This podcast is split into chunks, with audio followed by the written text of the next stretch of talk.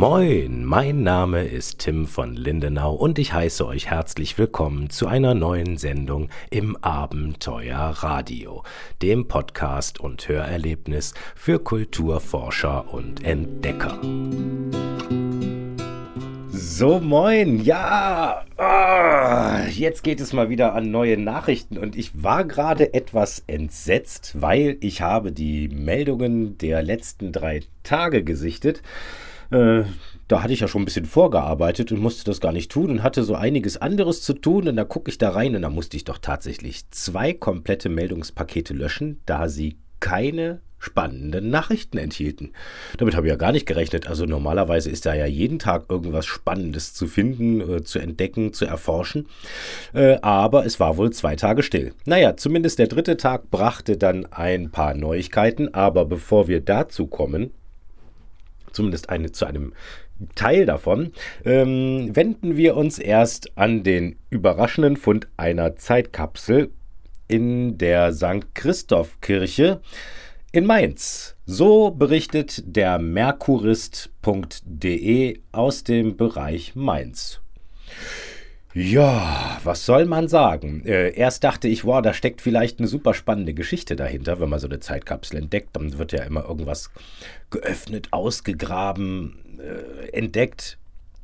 Aber es stellt sich dann doch leider heraus, dass man diese Zeitkapsel einfach in dem Diözesandepot entdeckt hat. Und äh, das heißt, die Diözese hat da so ein Depot, in dem alle möglichen alten Sachen lagern. Und das hat man nun umgezogen, dieses Depot. Das war aber schon im September äh, diesen Jahres. Und während dieses Umzugs fiel einem dann also diese 20 Zentimeter lange Bleikapsel in die Hände. Ja, wie die da in das Depot kam, weiß man nicht ganz genau. Eine Theorie ist, dass diese Zeitkapsel wahrscheinlich irgendwo eingemauert war und dann im Zweiten Weltkrieg nach der Bombardierung irgendwie irgendwem in die Hände gelangte und sie dann auf dem Weg quasi in dieses Depot kam und von dort an keine Beachtung fand. Niemand hat es anscheinend bemerkt in all den Jahrzehnten, dass die da lag. Aber die Zeitkapsel an sich ist tatsächlich schon älter und sie stammt nämlich aus dem 17. Jahrhundert. Ja, was enthielt denn jetzt die Zeitkapsel? Das ist für Forscher spannend. Äh, es waren nämlich verschiedene Dokumente, lass mich mal eben hier gucken, wie viele, fünf an der Zahl, äh, die sich rund um den Bau und äh, Bauarbeiten um die Kirche gedreht haben. Unter anderem ging es äh, um die Erstellung eines neuen Turmhahns. Und was hatten wir denn da noch? Jetzt ist es mir aus dem, ah, das andere war auf jeden Fall nicht so spannend, auf jeden Fall der alte Turmhahn. Ja, und die, äh, die restlichen Dokumente hat man aber auch noch nicht alle entziffern können, da sie so brüchig sind. Sie sind wohl mit großer Hitze in Verbindung geraten.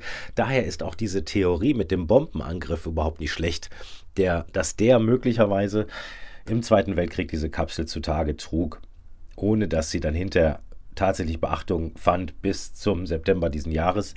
Also ein Teil dieser Dokumente muss erst restauriert werden, damit man sie überhaupt öffnen kann, um sie zu entziffern. Äh, weil wenn das so brüchig ist, man öffnet das, ihr wisst dann genau, dann ist das Papier hinter futsch. Das will man natürlich nicht. Ja, und das war die Meldung aus Mainz. Äh, leider nicht ganz so spannend wie gedacht, aber äh, ja, wahrscheinlich war dieses Depot irgendwie auch geführt. Man wusste eigentlich, was da drin ist und hat diese Zeitkapsel bisher übersehen und meint dann, wie in der Überschrift, dass man sie nun jetzt entdeckt hätte. Dann die Mitteldeutsche Zeitung mz-web.de berichtet aus Bitterfeld. Archäologen in den Startlöchern auf Polderbaustelle bei Rösa soll es Grabungen geben, so der Titel. Ja, da ist jetzt noch nichts Spannendes zu vernehmen, bis auf die Tatsache, dass es dort eine größere Baustelle gibt und äh, wie das ja oft so ist, ist man dann vielleicht auf irgendwas gestoßen. Archäologen sind dann ja auch immer schnell vor Ort. Aber es scheint ja möglicherweise in Zukunft etwas Spannendes geben zu können weil die dort äh, aufgefundenen Tonscherben stammen äh, laut den Archäologen aus der Linienbandkeramik Urzeit. Das ist quasi die Urzeit des Neolithikums, gut 7500 Jahre zurück. Oder hm, sagen wir mal so die, äh, die auffälligste Zeit des Neolithikums, äh, aus der dann eine Menge Fundstücke hervorgingen. Oder das Neolithikum ist ja quasi die Zeit, die Sesshaftwerdung äh, des damals noch reisenden, jagenden und sammelnden Menschen äh, bis hin dann quasi zum Ackerbauer. Das war natürlich auch ein langwieriger Prozess. Ist eine super spannende Zeit. Bin mal gespannt, ob wir später noch davon lesen, was denn da auf der Polderbaustelle bei Röser ausgegraben wird. Bisher ist da wohl noch nichts passiert, man hofft aber, dass man spätestens im Frühjahr dort beginnen kann.